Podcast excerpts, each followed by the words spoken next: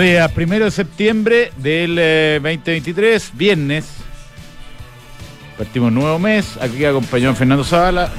Muy buenos días. Señor Niño Maravilla, ¿cómo está? Septiembre es muy un rico mes. Me Rico gusta mes. septiembre. Me encanta el 18. Rico lo mes. digo. El 18 sí. Partimos con esta canción que Que lo que no es rico. Ya, bueno. se llama. Yo voy a decir solamente la analogía, usted saque las conclusiones, señor. Ya. que tiene mucha. Venía pensando aquí caminando a la, a la radio, mucho que decir esta canción. Primero que nada, la canción se llama em, El amor nos volverá a. ¿Cómo se traduce Tear Us Apart? Separarnos. Pero tear es más fuerte. Claro. Es como nos Claro, destrozará, claro. nos separará. Eh, el grupo que hizo esta canción se llama Joy Division. Joy Division, que se puede traducir también como el placer de la división. Y desgraciadamente su vocalista se suicidó. Y por último, salió un nuevo grupo que fue muy exitoso con los integrantes que quedaron después del suicidio de su líder y, cantante, que se llama New Order.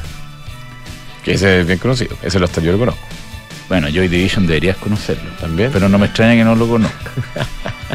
Eh, así que hay siempre. hay muchas, no, es un bullying, musical. Pero con cariño.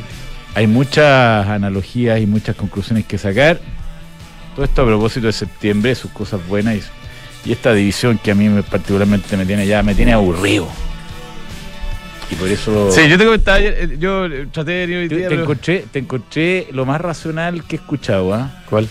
Pa- mira, entonces que te hago bullying, te voy a hacer una lanza. La, explicación de por, de- de por qué se está extremando todas estas posturas divisionistas Mm. eh, de parte del gobierno. La única, la única explicación. Reagruparse para crecer. No, me la dijiste con una convicción. Ya dijiste gallego. Se nota que fue político. Oye, no, pero yo lo que te decía es que mm, me gusta septiembre porque empieza la primavera y empieza a cambiar, eh, creo que empieza a cambiar los ánimos de, de nosotros. El invierno tiene una componente eh, emocional, digamos, de, de, no sé, pues de estar un poquito más bajo eh, para muchos, ¿no? quizás no para todos. Hay gente que le gusta el frío. Sí. Eh, esperemos que septiembre traiga esas nuevas, ese nuevo ánimo, ¿no es cierto? Porque yo creo que eh, necesitamos cambiar eh, de ánimo. ¿ah?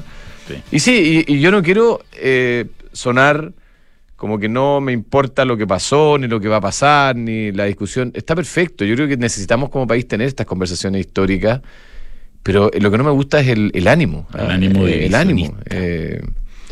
Y eso es lo que uno trata de cambiar desde acá. pues, ¿ah? Así que a tirar para arriba. Tenemos un buen dato de IMASEC, estimado Vamos, vamos con el dato de Maseca. Salieron datos importantes y buenos en general en todo el mundo, partiendo por, por Chile, que tuvimos un IMASEC sobre lo esperado. Se esperaba 0,8. ¿Cuánto fue, señor licenciado? 1.8. 1,8. 1,8, ¿Por dónde vino el crecimiento? La sorpresa. Vamos a leer di- directamente. Aquí se nos acabó la canción y se nos fue el radiocontrolador. Se nos No, fue el estamos, estamos bien, estamos, bien. Nos ponemos a cantar nosotros. Claro, de loco. Pongamos, Oye, poner el No está. Moncho. Es como en El esa fiesta que está- había- alguien tenía que ir a, a poner Oye, la, la otra canción. del- Increíble. El productor está, está en, eh, en Estados ¿A Unidos. ti te tocó ir a fiestas donde ponían música con cassette y de repente sacaba a un lado el yo- cassette yo y había que darlo yo vuelta? ponía, Yo ponía. ¿Pero O sea, con cassette? puse, sí. Y- y quedaba era- sacada a un era- lado. Era, lo más precario, sí. Era lo más precario de la puesta de música. Moncho, no, y, después salieron nos unos equipos sin que. música. Oye, después salieron unos equipos que, mm, que hacían que los cassettes funcionaran, o sea, que no había que cambiarlo, ¿no? Como que se Como que daban para el otro lado, sí. Producción, bueno, eh, eh, hacemos la mención, el, el productor anda en esta cuestión de la quema del mono. No, En- eh, se llama Burning, Burning Man. Man. Burning Man. La quema del mono en, eh, en el desierto en Estados En Unidos. una Indio, en de- Indio, de California. estar, olvídate, olvídate. Producción de bienes creció. a ver, espérate, no. Estaba más abajo. No, de acuerdo con la información preliminar, el IMASEC de julio 2023 creció 1,8% en comparación con igual mes del año anterior. La serie, esta es la palabra más difícil de, La serie desestacionalizada. desestacionalizada, aumentó 0,3% respecto al mes presente y 1,8% en 12 meses. El mes registró la misma cantidad de días hábiles que julio 2022. Ya, entonces, esto fue explicado por servicios en particular. Servicio es lo que, la, lo que la y en rompe. menor medida la producción de bienes. En tanto, el crecimiento del IMA- IMASEC desestacionalizado estuvo determinado por el desempeño de la mayoría de los- sus componentes. El IMASEC no minero presentó un crecimiento de 1,5 en 12 meses, mientras que en términos desestacionalizados. Creció 0,6% respecto al mes anterior. Estaba mirando el grafiquito acá en la página del Banco Central. Y desde mayo del año 2022, que no teníamos un IMASEC tan positivo, habíamos tenido solamente IMASEC negativo, con excepción de junio y julio del 2022. Y llevamos cinco meses con, negativo. llevamos cinco meses seguidos con eh, IMASEC negativo. Había habido una excepción En enero. En enero, que fue como La única, así una golondrina. Ah. Apenas se, despega el, del, del Claro, eje. Pero básicamente llevamos como un año con IMASEC negativo. Exactamente. Así que bueno. Ahora, hay dos fenómenos que yo creo que, que hay que tener en cuenta. El primero es que eh, efectivamente los servicios sorprenden positivamente. Eh, yo creo que, que ese es como. Bueno, ayer los datos sectoriales mostraban un poquito que, venía, venía bien la cosa. Y lo segundo es que estamos empezando a vivir los años, o sea, los años, los meses, digo, de, de bajas bases de comparación. Entonces, esto estaba proyectado que para el final del año 2023, en los meses que quedan para adelante, eh, la cosa debiese andar relativamente bien, en términos comparativos al menos, porque la base de comparación es, es bajita, ¿ah? porque la, la parte final del año 2022 tuvo, tuvo negativa, bien negativa. Yes, Entonces, ese efecto empieza a entrar. Ahora tenemos un invitado extraordinario después para comentarlo, así que creo que Sabe dejémonos el análisis para después. Y por otro lado, Por otro los lado- datos de empleo en Estados Unidos. ¿Cómo estuvo ese dato, señor licenciado? Eh, dame números, batata. Batata. 187 mil, Que a todo esto extraordinario ya llega. ¿ah? no lo vi. ¿No lo viste? No. Yo, yo vi el resumen. Cuatro sets, pero le partieron ganando el primero y después ganó tres sets. 187 mil empleos creados vers- versus 170 mil, un poquito más arriba de lo esperado, pero salía, el titular era en línea con lo esperado y los futuros en Estados Unidos están ¿Sabes por qué? al alza. Porque ¿Por qué, el desempleo se esperaba 3,5 y fue 3,8. Entonces eso te habla de que hay Ah, más ese- gente ese buscando empleo, pero el mercado laboral no está siendo capaz de aguantar, digamos, en Se el está margen. enfriando. Claro. Entonces, Entonces, ahora, como dijo ayer eh, el- tu, tu entrevistado la tarde, ¿cómo se llama? Eh, la Rebor, sí. dijo, No, ayer fue. mm, eh, ¿cómo? No, no fue. la- dijo, eh, good news, bad news is good news. que- algo que- que- así. exactamente. Sí, Eh, sí. Los datos malos se toman como datos Felipe buenos. Figueroa estuvo ayer del sí. medio punto arriba más o menos los índices en Estados Unidos, mientras que en el resto de los países del mundo la cosa está por ahí, medio punto arriba. Y en China hubo buena buena buen- buena información, porque el PMI salió bueno, 51 PMI eh, industrial, digamos, eh, 51 versus 49.3 que se esperaba. Y el, el gobierno chino sigue interviniendo, eh, disminuyendo las reservas requeridas para los bancos. Respecto al Economist, como siempre hacemos todos los viernes, recomendamos un artículo Sobre en- Chile. sobre Chile, muy extenso, en que sale la persona que estuvo sentada aquí hace dos minutos como uno de los protagonistas del artículo, don Sergio Vitar, entrevistado extensamente junto con Heraldo Muñoz y alguien más. Yo no alcancé a terminar el, el artículo. No te digo. Pero no, no alcancé, venía para acá. Dije, tengo que alcanzar, pero eh, 12 minutos eh, eh, tiene Claro. una cosa interesante. 12 Economist minute que- read. ¿eh? Claro, te dice cuánto se demora en leer eh, uno la, el artículo en ¿Y particular. tú en general est- estás en línea con esas estimaciones? No ¿no? sé, fíjate. Me No, gusta no. mucho más escucharlo que leerlo. Ya no tengo paciencia para leer en general. Cada vez menos. Bueno, yo- bueno, ahí te voy a recomendar unos libros que estoy viendo. Oye, eh, como ¿qué- tema de qué- ¿Por viernes, qué no recomendáis un libro? Es que yo lo he recomendado varias veces, lo encuentro muy interesante para la gente que. Esta es una novela que escribe un, un escritor argentino, pero que escribe en inglés, ¿Quién? eh, que se llama, en- el libro se llama Trust en inglés, pero en español se traduce Fortuna. pero es como de autoayuda. No, no, no, no, es un libro, no tiene nada que ver con eso. Trust, acuérdate que es como, como eh, se refiere a, a lo- a los fondos estos que las familias tienen eh, Ah, eh, y que guardan la, la- la riqueza, digamos. ¿ah? ya.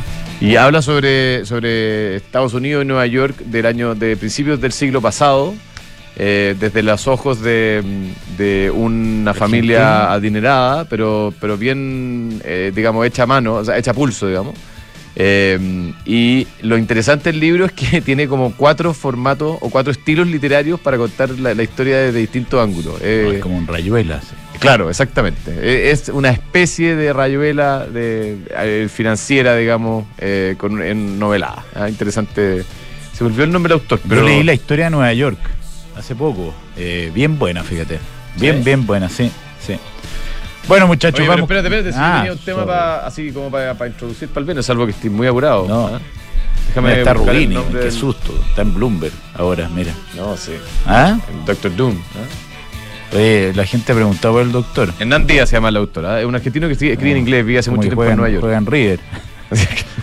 Oye, Ramón Díaz. ese. Oye, Oye, Díaz también juega en River. el tema que te traía hoy día para comentar es que eh, a- a- ayer algo dijimos con la con la gran Josefina Ríos que eh, si hay una tónica que ha marcado los reportes de resultados de las TEC de todo este año y que empieza a ser como una frasecilla media eh, molestosa a esta altura, Cuando una dicen- cantinela. te dicen la Es que todos dicen, oye, los resultados razonablemente bien o razonablemente mal, pero para adelante se ve bien el panorama por La la, la adopción de inteligencia artificial. Te escuché. Entonces, como- es entonces como- uno dice, ya está bien, la inteligencia artificial pareciera ser como un- una herramienta interesante de explorar y que va a traer adelanto de muchas cosas. GPT obviamente es una herramienta que se está ocupando, etcétera, etcétera. Pero ¿cómo puede ser posible que todo, eh, todas las compañías por todos lados no, eh, queda, no queda otra. argumenten Es como higiénico ya. Claro, pero eso me hace dudar de, de la premisa. No, hay, que, hay que meterle cuando todos lo dicen significa que no hay.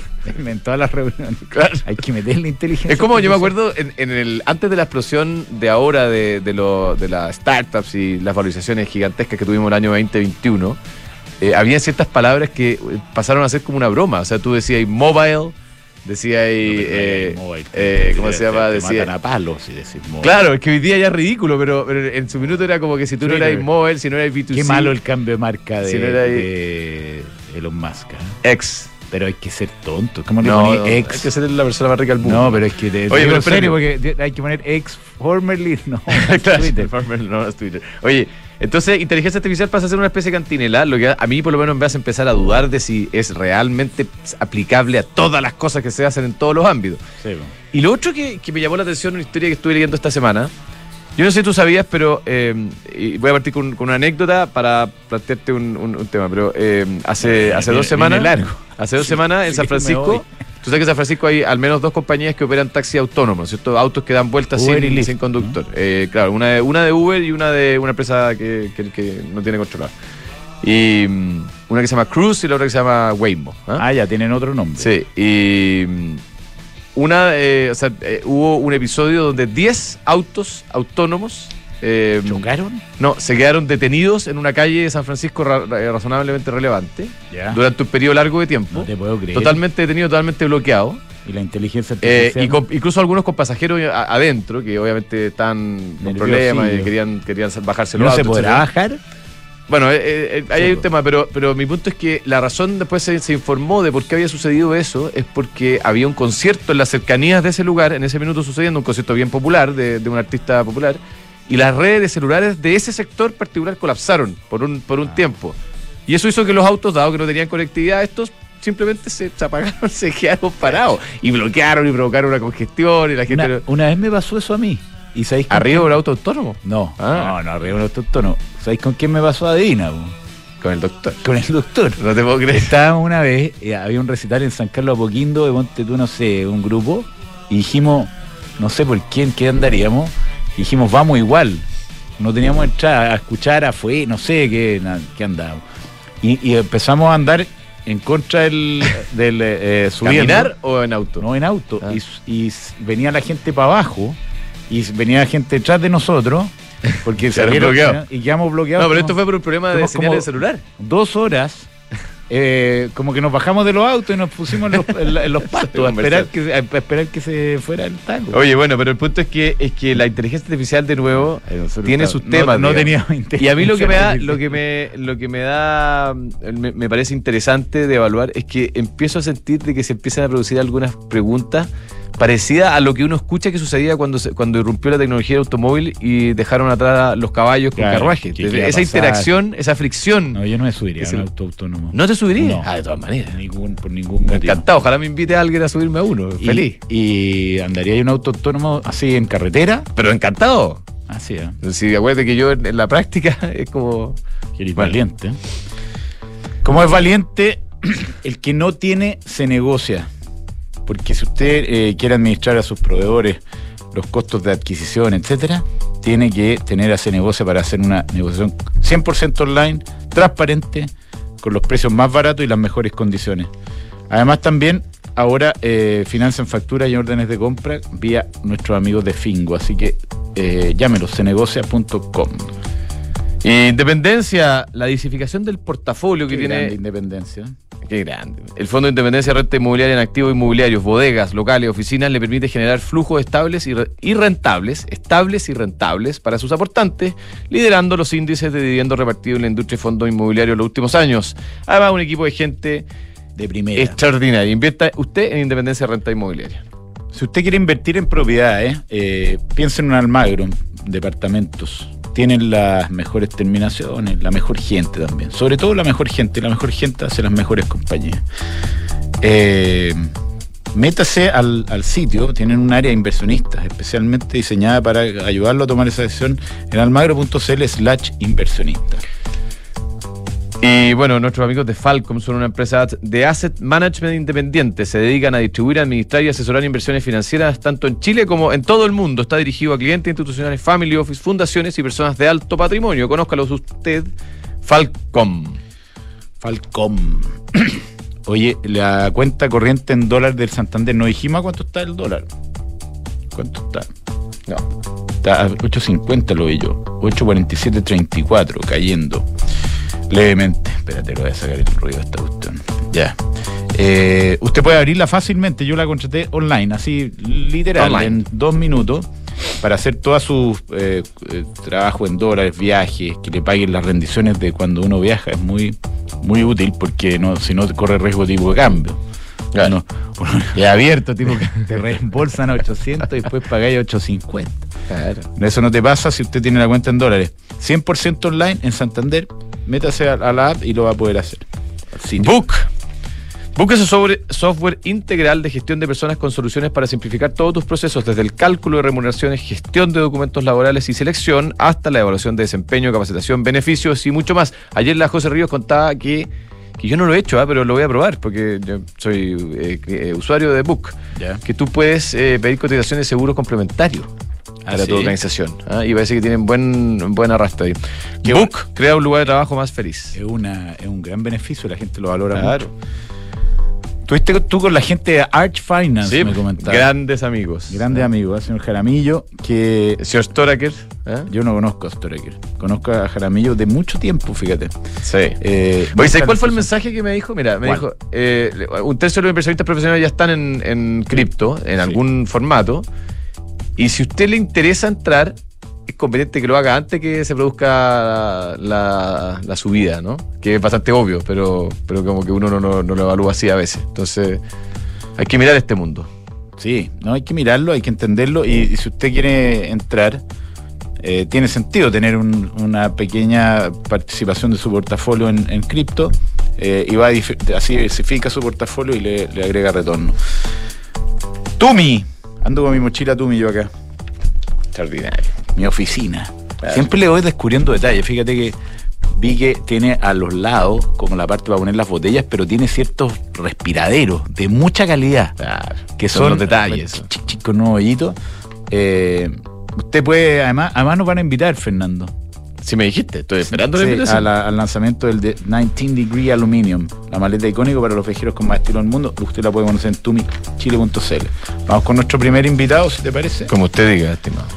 Además, un amigo de, de mucho tiempo, don Patricio Rojas, socio de Rojas y Asociado, para hablarnos del IMASEC. ¿Cómo estás, Pato?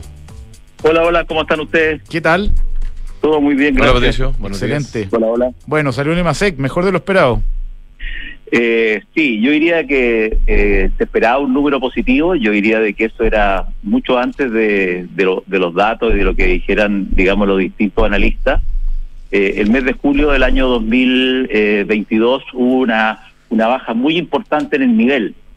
Eh, hubo una caída en ese, en ese entonces, y no recuerdo algo así, de más de 2% cayó eh, el dato desestacionalizado del mes de julio respecto a junio del año 22. Sí, fue Por muy lo tanto, había una, base de compa- una base de comparación muy baja y se esperaba de que el IMASEC iba a andar del orden, yo diría que entre un 0,8 hasta un 1,2 por ahí. Esos eran los números previos, si uno hacía los números. Por lo tanto, claramente eh, el crecimiento 1,8% eh, es por encima de lo esperado.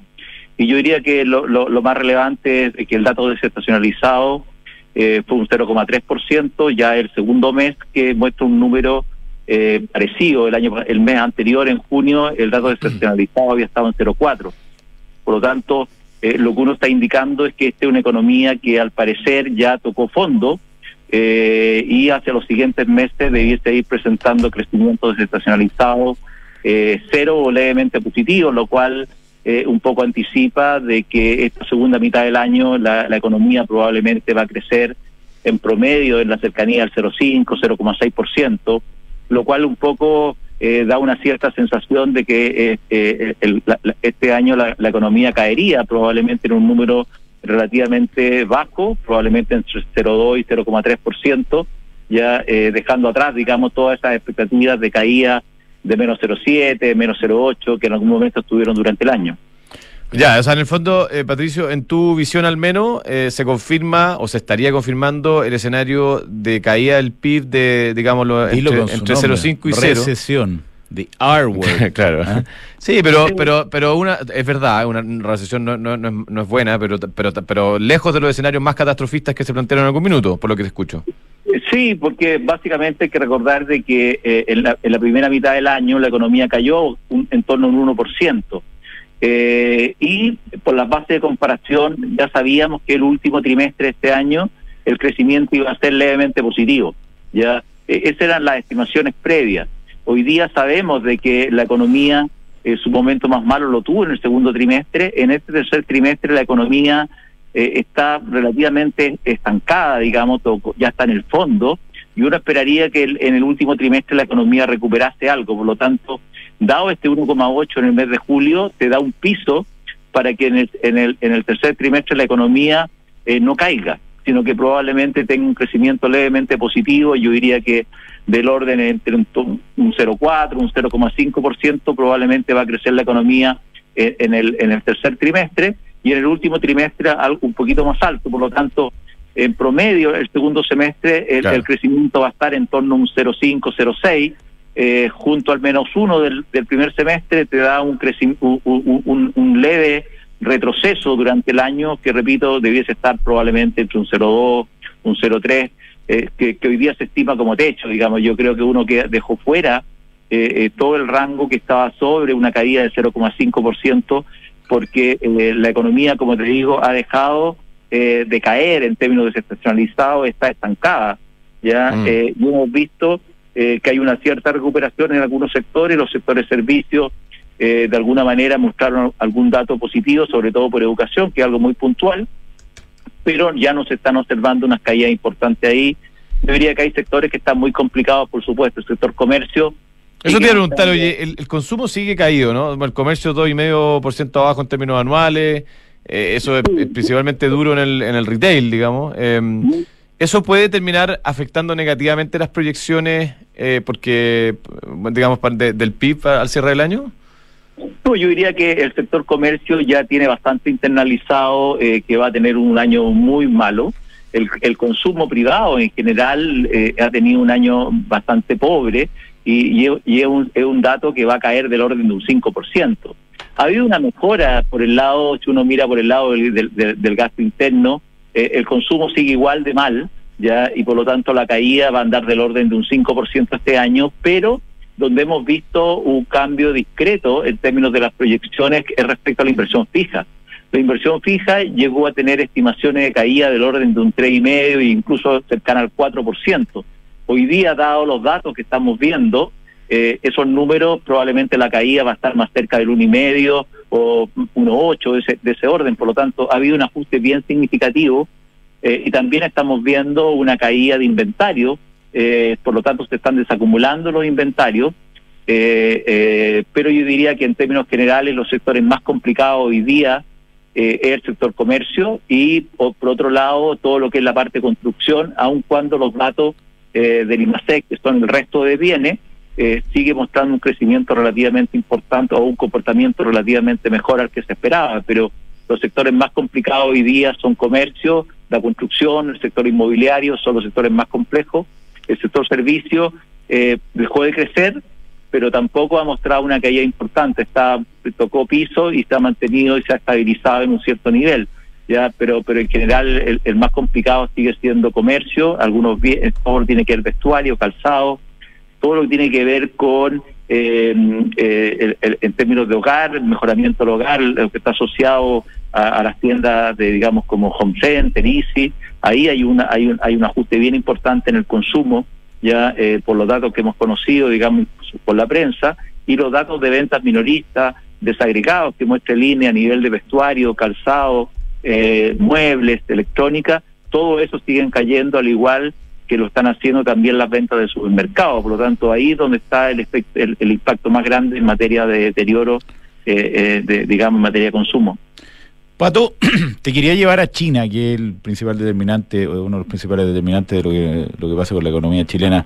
Salieron buenos datos PMI hoy día, pero el gobierno chino está haciendo, eh, está empezando a hacer esfuerzos más serios, parece, por reactivar en medio de problemas inmobiliarios clarísimos y eh, grandes inmobiliarias que, están defaulteando, Evergrande, ¿eh? millonarias, el, ¿cómo se llama? El Country Garden, que es más grande todavía. ¿Cómo lo estás viendo tú? A ver, yo diría que eh, eh, eh, China, primero que nada, ha estado defraudando. Hay que recordar de que abrió abrió el tema del cero COVID, lo terminó a principios de este año. mejoraron las expectativas en ese momento respecto a China. expectativas de crecimiento que estaban del orden de un cuatro y medio se fueron a niveles sobre el cinco y medio, al 5,8 eh, y básicamente la economía china no no ha tomado ritmo eh, ha tenido un comportamiento del sector externo muy flojo, prácticamente las importaciones y exportaciones están planas durante todo este año. Eh, se ha visto afectado por este, eh, podríamos llamar como embargo, que, que de alguna manera están con las importaciones de ciertos productos, sobre todo tecnológicos, chips, semiconductores, que han impedido de que algunas exportaciones chinas se hayan, se hayan dinamizado y por lo tanto el sector externo prácticamente está muy deteriorado y tampoco ha respondido el consumo y eh, la producción industrial también está bastante floja. Y, si bien los servicios han estado eh, algo más positivos, se han venido desacelerando en los últimos meses y la manufactura, eh, es, cierto de que el, último dato del PMI mejoró, pero sigue estando en, números contractivos del orden de 49.7, venía de 49.5, por lo tanto algo mejoró, pero, pero China sigue siendo muy flojo por ese lado. Ahora, el elemento que tú mencionas eh, con respecto al sector inmobiliario, eh, eh, es, un tema que, que, ciertamente ha generado ha generado más ruido en los últimos en los últimos días. Ahora, las autoridades chinas han tratado de dinamizar esto, primero bajando las tasas con movimientos relativamente modestos, 15 puntos base, 10 puntos base, y recientemente han recortado los requerimientos de las reservas internacionales, fundamentalmente va a apuntalar moneda, digamos ya eh, y adicionalmente eh, han dado ciertas señales de reducir eh, los pagos iniciales de hipoteca, eh, también los bancos tienen que empezar a negociar tasas de interés y las mensualidades que hay eh, por los créditos de vivienda. Bueno, todo eso debiese tender a ayudar, pero, pero en términos generales son comportamientos y ayuda para, para el tamaño de China relativamente modesto. Ya, por lo tanto, todo indica que China este año va a crecer probablemente en un escenario favorable, más cerca del 5 que del 5,8. Eh, y eso claramente afecta en, los precios de los commodities y entre eso el precio del cobre. Por lo tanto, si bien es cierto, estas, estas noticias últimas algo mejoran el precio del cobre, en un par de días nuevamente volvemos a precios que están ahí entre los 3.75, 3.80, eh, que son precios con los cuales se estimó que Chile iba a tener este año en materia de presupuesto. Eh, pero, pero claramente están bastante lejos de los sobre 4 dólares la libra que estuvo a principio de año. Por lo tanto, las perspectivas de China son relativamente pobres para lo que resta del año y, vamos a seguir observando más bien un deterioro en materia de, expectativas y, lo más probable de que el próximo año eh, crecimientos de China sobre 5 van a ser muy difíciles y estén ahí moviendo más cercano probablemente entre un 4 y un 4 y medio. Oye, Patricio, una última pregunta eh, por mi parte y, yo te, llevo a Estados Unidos, estamos viajando por el mundo. Eh, ¿Qué en tu visión va a suceder o debiese suceder respecto al comportamiento de la Fed con las tasas de referencia, considerando todas las informaciones, esto, esto es bien dinámico, digamos, eh, semana a semana o día a día incluso, eh, pero con la información que tenemos hoy día, eh, tú estás en el grupo de los que creen que llegamos al techo en, en subida de tasas o, o, no, o que todavía falta un espacio y que la Fed va a tener que seguir apretando, digamos, vía tasa de política monetaria. A ver, yo creo que esto hay que mirarlo en dos aspectos. El primer aspecto tiene que ver qué es lo que va a pasar en lo inmediato con la tasa, ya si va a haber una alza ahora en el mes de septiembre, y lo otro tiene que ver cuándo eh, la Reserva Federal va a iniciar el ciclo de baja. Eh, yo creo de que hay un cierto consenso, en lo cual lo comparto, de que eh, el comportamiento en materia inflacionaria, si bien es cierto la inflación total ha venido bajando por una caída importante de costos, eh, la inflación subyacente, el comportamiento ha sido algo más lento eh, y por lo tanto esto implica de que se va a requerir una política monetaria eh, restrictiva por un periodo algo más largo que se estaba originalmente planteando. Eso indica de que las bajas de tasas en Estados Unidos eh, no van a venir en el primer trimestre del 2024, sino que van a venir probablemente a mediados del 2024 y la segunda parte del 2024. Por lo tanto, se alargó ese plazo y yo, diría de que la mayoría de los antecedentes eh, tienden a confirmar esa tesis. ¿ya? Y, y, de alguna manera las expectativas eh, de cuándo empezarían a bajar las tasas en Estados Unidos se han ido moviendo hacia el mes de junio en vez de marzo o abril que estaban hace un tiempo atrás. Por lo tanto, ese es el primer elemento. Ahora, respecto a si van a subir las tasas en el mes de septiembre, esa es una decisión que es fundamentalmente dependiente de los datos. Eh, estamos sumamente mirando si un dato de inflación es bueno o es malo, o si hay un dato de actividad que es bueno o es malo, eh, qué pasa con el consumo, qué pasa con el empleo, ya porque de alguna manera eh, la Reserva Federal tiene el diagnóstico de que se está desacelerando relativamente poco la economía americana, sigue con un consumo relativamente fuerte, si bien es cierto los datos de producción industrial algo han han perdido dinamismo, el consumo sigue muy fuerte, el ahorro en Estados Unidos está alto, el ingreso disponible también están alto, los precios de las viviendas siguen siguen subiendo, por lo tanto, de alguna manera, eh, la, disminución del consumo en Estados Unidos no se ve. Y frente a ese escenario, eh, por supuesto que la Reserva Federal tiene dudas de si en septiembre tiene que volver a subir la tasa o no. Por el momento, las cifras de, de, empleo han, han mostrado algún, algún tipo de debilidad las cifras de, inflación también están mostrando eso y por lo tanto todo indicaría que en septiembre probablemente se mantendría la tasa en el nivel actual. Pero un dato que cambie, que sea un poco discreto eh, en la otra dirección, va a llevar a que la Reserva Federal va a ser un alta más todavía. Pero, pero yo creo que el tema más relevante es de que vamos a tener un periodo de tasas de interés alta más largo que el que se estaba estimando previamente. Y eso tiene implicancia para el movimiento de las monedas el dólar se va a mantener fuerte, no solamente lo que queda de este año 2023, sino que probablemente gran parte del 2024 vamos a tener un dólar que va a estar relativamente fuerte. Por lo tanto, esto, para efectos de nuestra moneda, es importante, es decir, todo lo que va a venir por el lado de, del dólar eh, va a indicar de que nuestra moneda se va a depreciar.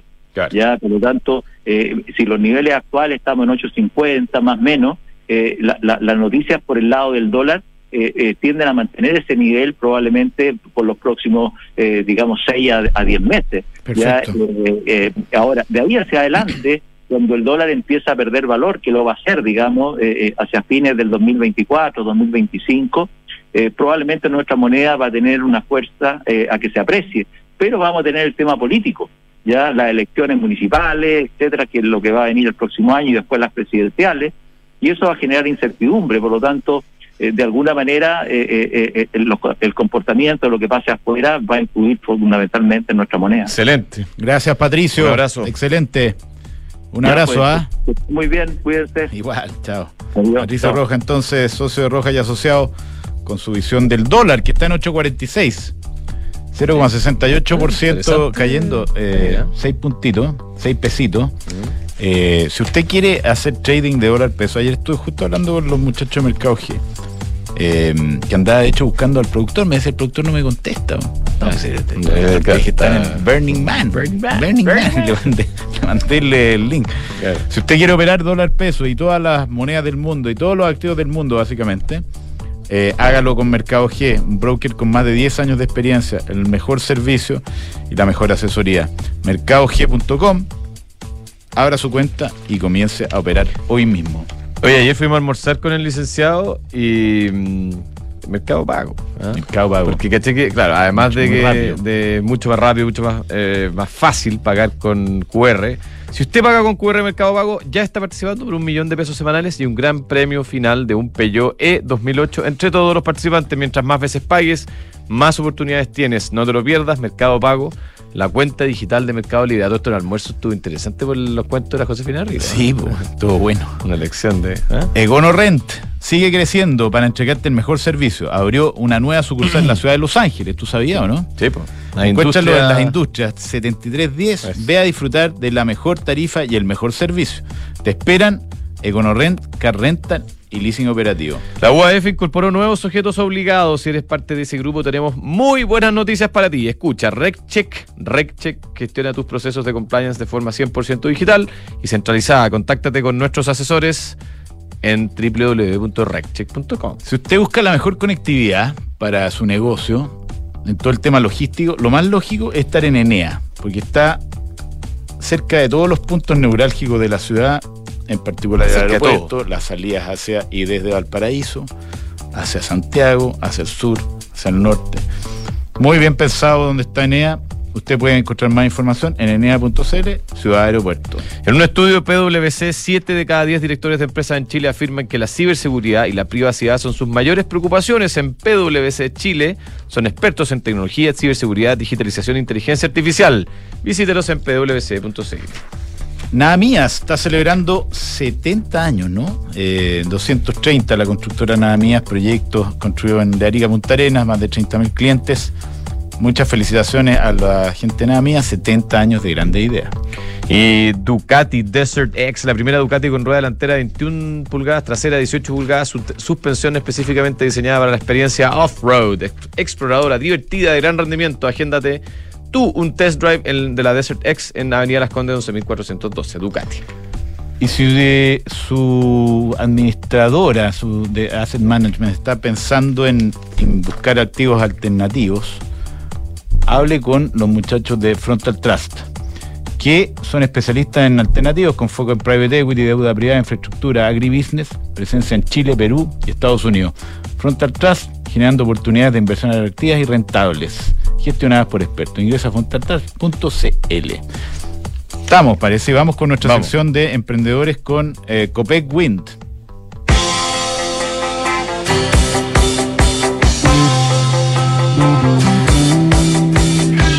Grandes ideas que hoy son realidad. Viernes de emprendedores en Información Privilegiada. Auspicio de Copec Wind, la plataforma de nuevos negocios y venture capital de Copec. Estamos entonces en eh, esta sección de emprendedores que también vale la pena recordar, tiene eh, su formato podcast que usted puede estar escuchando en este minuto eh, para conversar en esta oportunidad con Ignacio Parada, CEO de BioElements. ¿Bio o BioElements? Bioelements, Bioelements. ¿Cómo te va? ¿Cómo va, estás, Ignacio? ¿Qué tal? Hola, Ignacio. ¿Todo bien? Hola, Fernando. ¿Todo ¿Qué bien? Oye, ¿por qué no partes recordándonos qué es lo que es BioElements y de ahí le damos eh, con el resto de la conversación? Bueno, la, la última vez que estuve aquí fue como hace dos años, así que... Ya ha avanzado en dos años, Ya han señor. pasado, ha pasado hartas cosas. Avanzado, señor Hemos avanzado. Levantó, levantó rondas de capital, cuenta, un montón de cosas. Cuente todo. A ver, ¿qué hacemos? Nosotros lo que, lo que intentamos hacer es buscar formulaciones eh, que sean una alternativa a los plásticos convencionales, que tengan la capacidad de reintegrarse al medio ambiente en condiciones perfectas e imperfectas.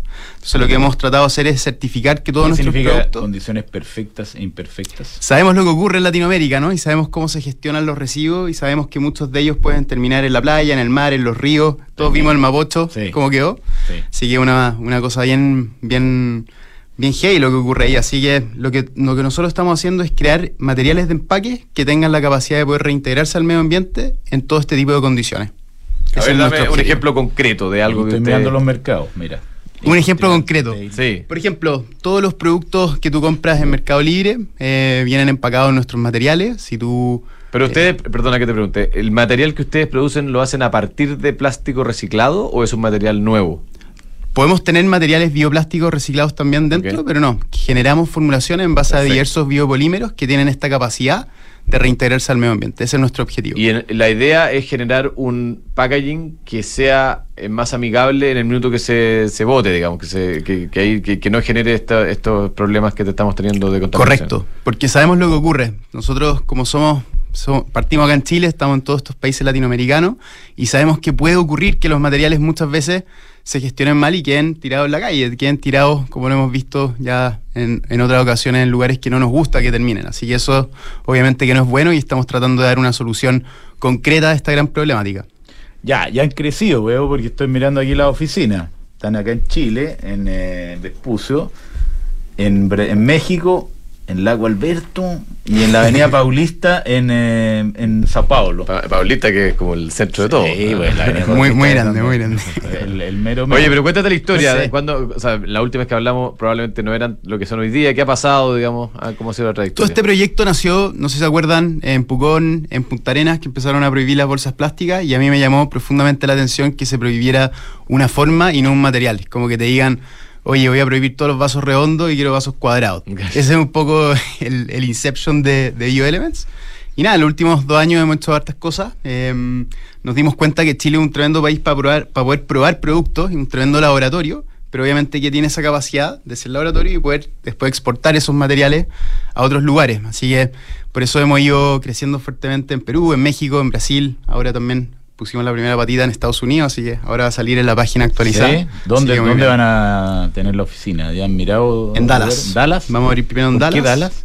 Mira, Es más fácil llegar. un poco por un concepto de que muchos de nuestros clientes latinoamericanos también están, tienen oficinas y tienen plantas, probablemente tal, en Texas. Así que creo que es una buena ubicación para poder partir con las primeras eh, trabajos comerciales, digamos. ¿Tu negocio, Ignacio, es 100% B2B o hay algún ángulo donde ustedes vayan directo a consumidor final?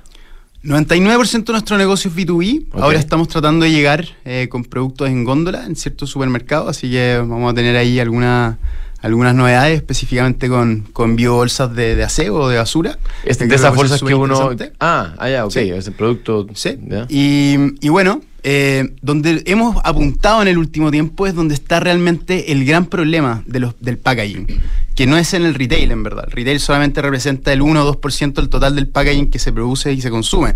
Donde está el gran problema y donde tenemos el tema con los plásticos en general, que aparte de esto tiene un rol social tremendo, es en el, en el, en el empaque de alimentos.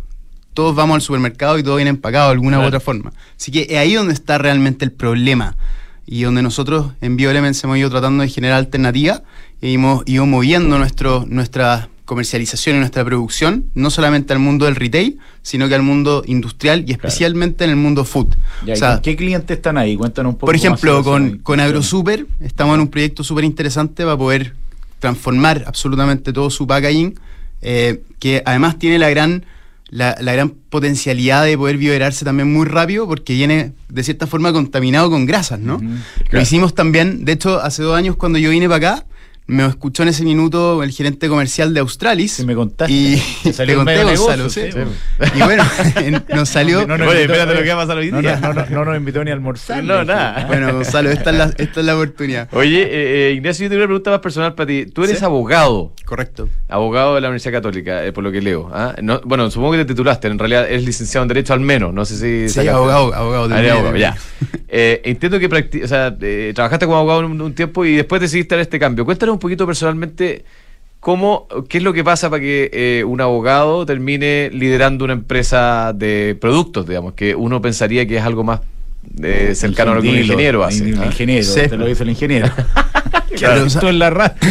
que está en la radio sentado, claro, ¿verdad que? Pero ¿sabes, Fernando? Yo creo que, que- que me dio la capacidad de poder encontrar un- una oportunidad eh, en base a una normativa muy particular de Pucón y abrirme los ojos y decir, oye, aquí realmente tenemos una, un tema que no está siendo tocado, no está siendo de ninguna forma Abordado. eh, abordado y por lo tanto tomé esa oportunidad y, y partimos con una formulación hiper sencilla y hoy día estamos haciendo, tenemos más de 27 formulaciones Ya, pero espérate, pero tú te asociaste con alguien que sabía formular eh, polímero y, y biopolímero. ¿no? Trabajamos muy fuertemente con las universidades. Hoy día tenemos, ponte, 16 eh, convenios con 16 laboratorios de universidades como el DICTUC, el, el IDEM de la Universidad Católica, CIPA de la Universidad de Concepción y el BioBio, y de la Chile, ¿no? IDEM de la Universidad de Chile. Claro. Y así con un montón de, de universidades, ponte en Brasil, ahora cerramos con la Universidad de Río de Janeiro, en México con la UNAM, y así te puedo contar un montón.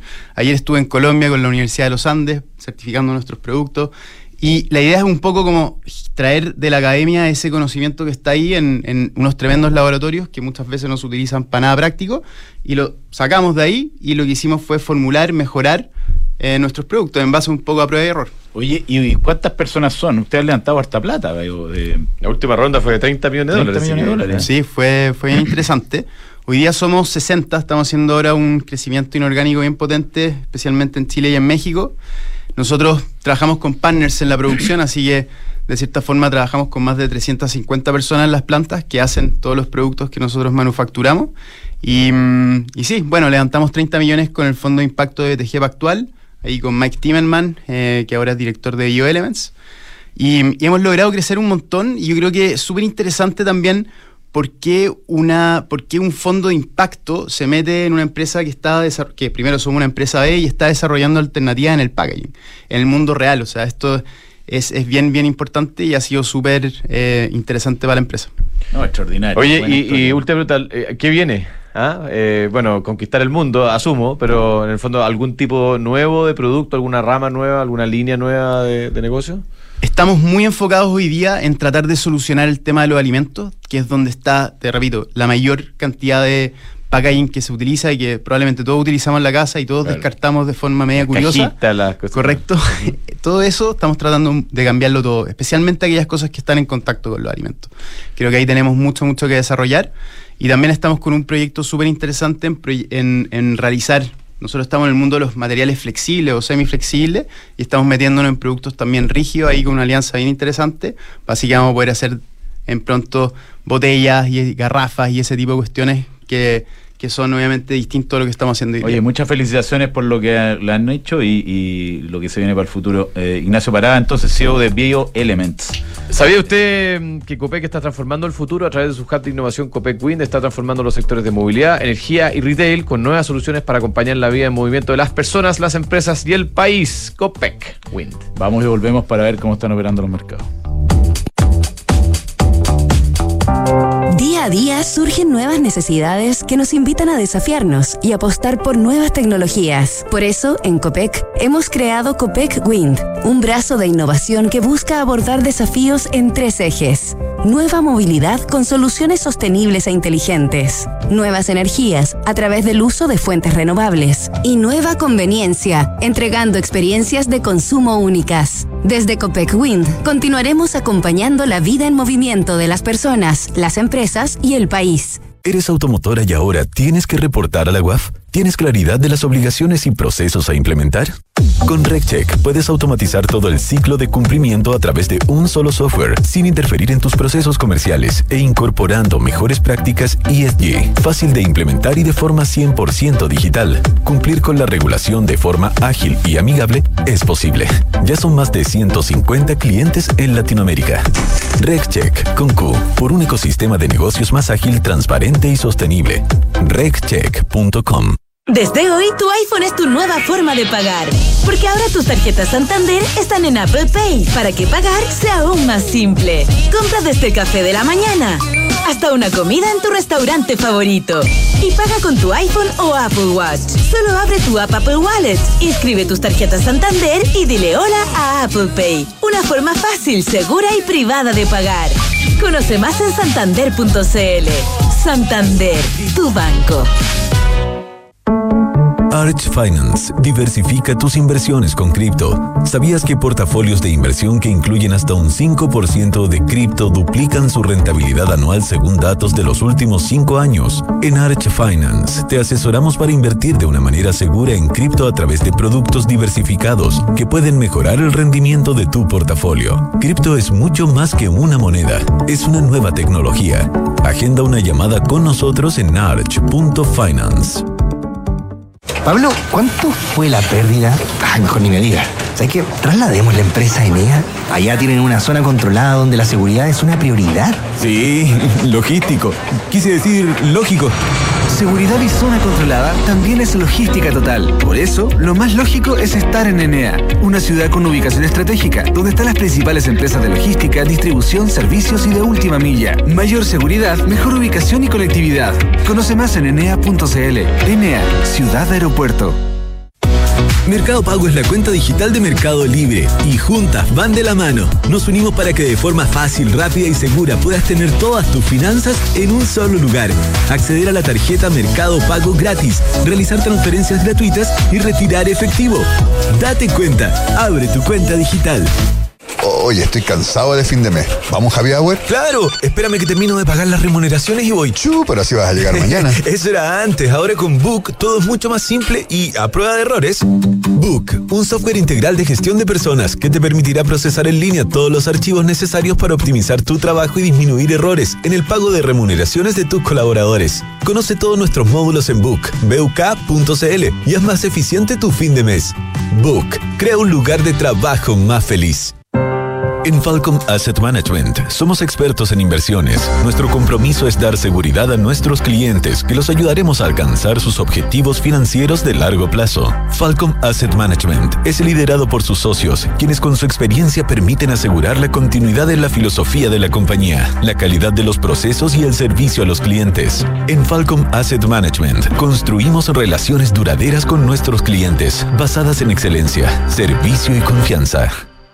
Antes de invertir en un departamento sabía que quería tener una propiedad para el futuro, pero no sabía con qué inmobiliaria. Quería una que fuera responsable, con experiencia y que ofreciera un buen servicio pre y postventa. Por eso cuando conocí al Magro y supe que tenía 45 años de trayectoria, me aseguré en elegir un departamento con excelentes terminaciones, que fuese de calidad y que me permitiera tener una alta demanda de arrendatarios. No tuve ni un pero e invertí a ojos cerrados. ¿Quieres saber cómo lo hice? Entra al magro.cl slash inversionista. Almagro se Negocia es número uno en soluciones de abastecimiento para tu empresa. Con más de 25 mil proveedores conectados en línea, Se Negocia cuenta con soluciones digitales para tus licitaciones, portal de compras, gestión de contratos, financiamiento y pago de proveedores. Visítanos hoy en cenegocia.com. Se Negocia, innovación en compras y abastecimiento. Mercados G es un broker chileno que lleva más de 11 años entregando a sus clientes acceso a los mercados financieros globales, con la posibilidad de ganar con el alza o la baja en el precio de una acción, el dólar o el índice bursátil que prefieran. Regístrate y opera desde tu teléfono, tablet o computador. No te pierdas ninguna oportunidad. Aprovecha los bonos, programas de referidos y todos los beneficios que tenemos para ti. Comienza a invertir hoy. Independencia Rentas Inmobiliarias, la cartera de propiedades que ha generado los mayores y más estables flujos desde 1990. Fortalezca y equilibre sus ahorros, invirtiendo en Fondo Independencia Rentas Inmobiliarias, diversificado en activos logísticos y comerciales con rentas en UF. Reciba trimestralmente sus dividendos. Consulte por Cefin Rentas a su corredor de la bolsa. hemos retornado entonces para hablar con el gran Diego Paul. Es un marcenito. ¿Cómo te va? Muy buenos días, muy bien. Tírate un marciano. no, esa cuestión de, de, ciertas operaciones. A ver, eh, en general los mercados están positivos. Así tenemos el IPSA está subiendo un 0,54%, Estados Unidos está subiendo un 0,3%, tenemos un dólar que está en 849 pesos, el litro se han transado 7 mil millones de pesos, donde Soquimit solamente se han transado 4 mil millones de pesos, bastante flujo en Soqui. Sí, y subiendo firme. Eh, subiendo ahí un 2,27%. Claro, buenos datos en general. Bueno, eh, ¿cómo se llama? El PMI de Caixin de manufactura en China es lo mejor lo que estaba esperando en el mercado y eso estaba haciendo que anduvieran bien los, los commodities. Enjoy prácticamente desapareciendo, ¿ah? ¿Perdón? Enjoy prácticamente desapareciendo, 0,73 pesos, cayendo 7%, estamos en problemas muy graves, parece. Eh, bueno, poco volumen, 50 millones de pesos, es una, una acción que se transa relativamente poco, también, sí. que hay poco interés en, el papel. solía ser más. Exactamente. Y como te digo, tenemos el, cobre que está subiendo un 1,48%, el petróleo también subiendo bastante fuerte, un 1,7%. O menos eso es lo que te puedo comentar. Perfecto. Ya, señor. Un abrazo. Muy bien. Ahí, está el, ahí está el marcianito, qué lindo. Qué lindo, Batata. Un abrazo. Que tengan muy buen fin de semana. Chao. Diego Paul, entonces, operador de renta variable en Chile. Y nosotros nos despedimos. Eh, sigue la cosa a la una y media con la José y con Pablo, creo. Fernando, Fernando. Buen fin de semana. Nos despedimos entonces con Joy Division, que creo que nunca lo habíamos puesto en información privilegiada. Se lo merecía.